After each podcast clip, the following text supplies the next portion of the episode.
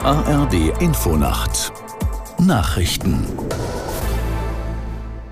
um 22 Uhr mit Martin Seiler. Das größte Krankenhaus im Gazastreifen ist offenbar außer Betrieb. Das haben ein Arzt und das Gesundheitsministerium mitgeteilt, das von der islamistischen Hamas kontrolliert wird. Aus Tel Aviv, Kilian Neuwert. Ein Sprecher der Armee hat am späten Nachmittag klargestellt, dass das Al-Shifa-Krankenhaus in Gazastadt derzeit nicht von israelischen Truppen angegriffen wird.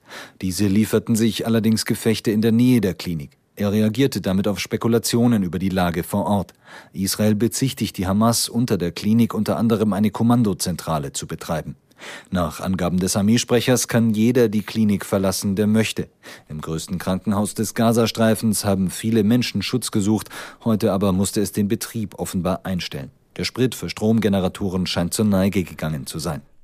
Bundesaußenministerin Baerbock ist zum dritten Mal seit dem Hamas-Überfall auf Israel in die Krisenregion gereist.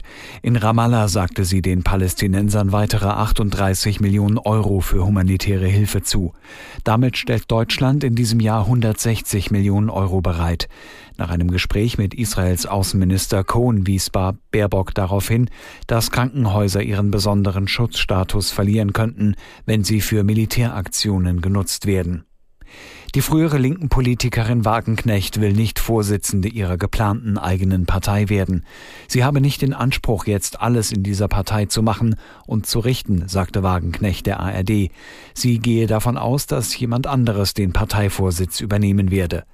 Wagenknecht und neun weitere Abgeordnete hatten vor etwa zwei Wochen ihren Austritt aus der Partei Die Linke erklärt. Borussia Dortmund hat im Titelkampf der Fußball-Bundesliga erneut einen Rückschlag erlitten. Der BVB verlor in Stuttgart mit 1 zu 2.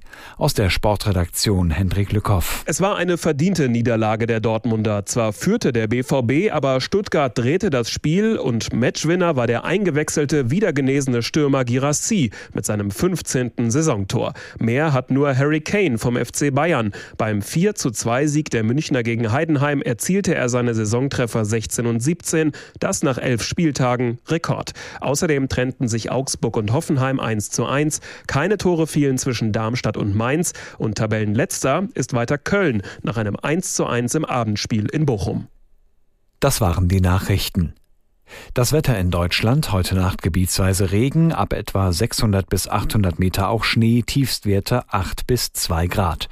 Am Tag dann stark bewölkt, teils neblig, gelegentlich Regen, von Franken und Sachsen bis zum Niederrhein auch heitere Abschnitte, Höchstwerte 2 bis 11 Grad.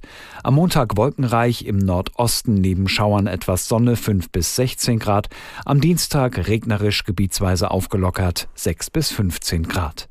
Es ist 22.03 Uhr.